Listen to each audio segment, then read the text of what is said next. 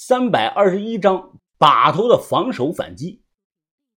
我这一句话呀，堪称是灵丹妙药。话说豆芽仔从床上坐起来以后，他整张脸浮肿成了猪头一样，眼睛直勾勾的盯着我看。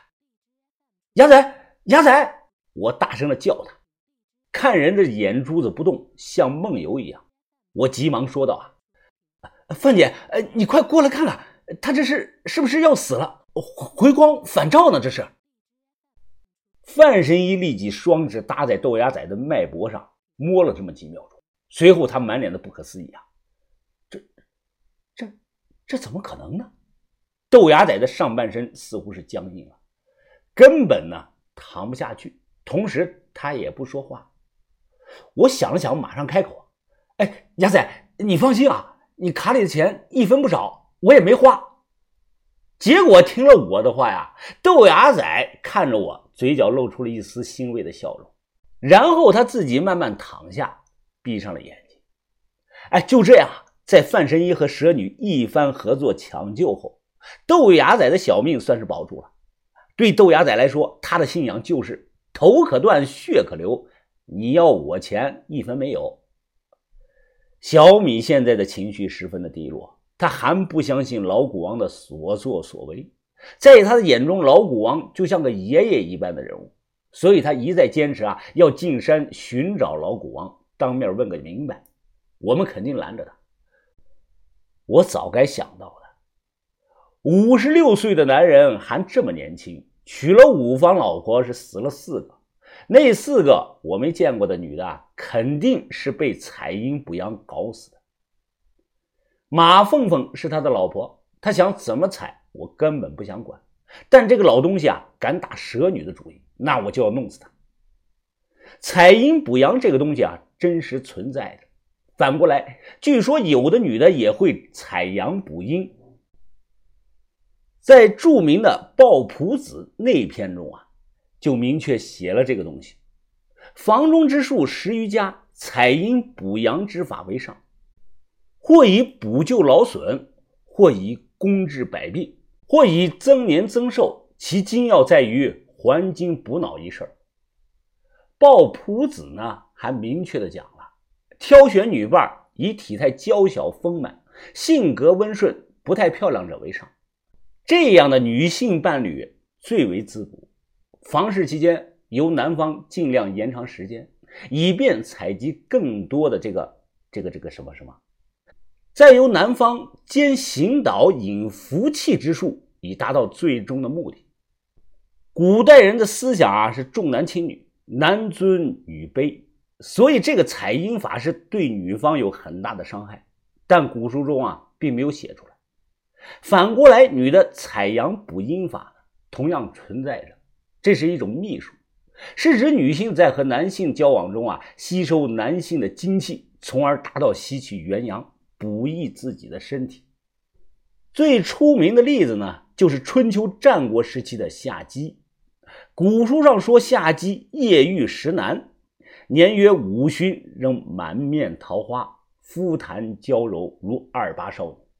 而他的那些对象啊，就是那些男的，大都是眼眶深陷，皮肤蜡黄，形如枯槁啊。要我说，这两种不管哪一种，都是歪门邪道，都会给对方的身体带来伤害的。要想返老还童、容颜永驻，只有谢启荣的练精化气功才是终极的王道。因为我们这样啊，是不求于人，体内循环是自产自销啊。到事发后的第三天，豆芽仔啊已经能拄着拐杖下地了。我扶着他出去晒晒太阳。哎，芽仔啊，你当时咋想的呀？那么拼啊！豆芽仔看了我一眼，疯子，上次你陪着我挨鞭子的时候啊，我怎么说的？你忘了？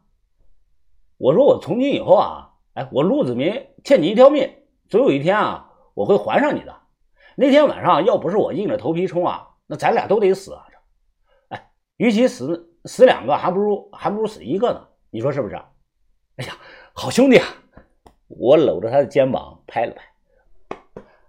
哎，亚仔，你不欠我的命，以后也别再说什么死不死的啊！哎，如果你稀里糊涂的就死了，还剩下那么多钱没花，你甘心吗？你？豆芽仔吐了口烟，疯子，你还是不太了解我呀。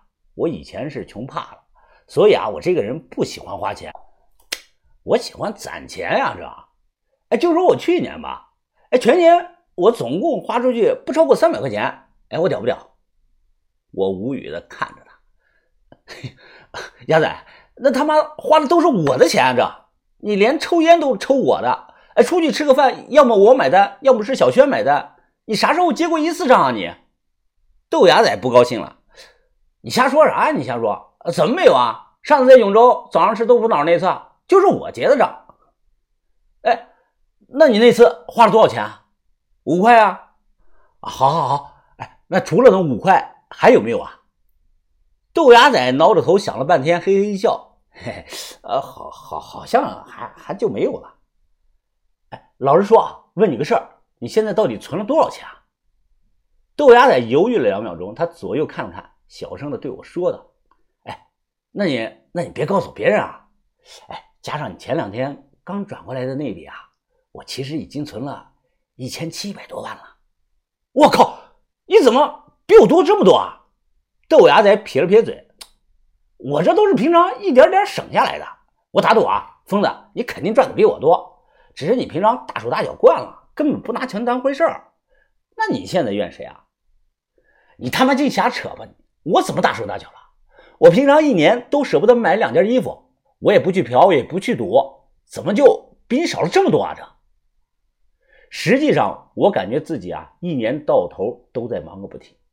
我自己真不知道，我比豆芽仔少的那大几百万去哪儿去了。你们两个在聊什么呢？这个时候啊，把头背着手走了过来。哦，把头啊，没没聊什么。啊，今天天气不错，我扶着豆芽仔出来晒晒太阳。把头皱皱眉头。哦。现在当务之急有两件事要办，一是蛇女的病，二是老古王的下落。尤其是老古王这个人，一定会回来报复我们的。那那该怎么办啊？防守反击。接下来我们必须做到先防守再反击。专业的人。干专业的事儿，从今天开始，我们吃的东西一定要严加小心啊！云峰，你和老鬼草婆关系不错，待会儿啊，你马上去找老鬼草婆，无论他提出什么条件，你都答应他，一定要让他过来帮忙啊！我们。必须防止老古王在暗中下蛊害我们，这是第一步防守。豆芽仔啊，马上提问：“呃，把把把头，那反击呢？这个老古王要是躲在山里一直不露头，咱们怎么办啊？这……”我皱了皱眉头：“呃，要不，要不咱们给他来个守株杀兔，去他家里死守吧？”把头听后摇了摇头。守着他的住处，等他回来，那是下策。我们没那个时间在这里耗啊。那那上策是什么呀？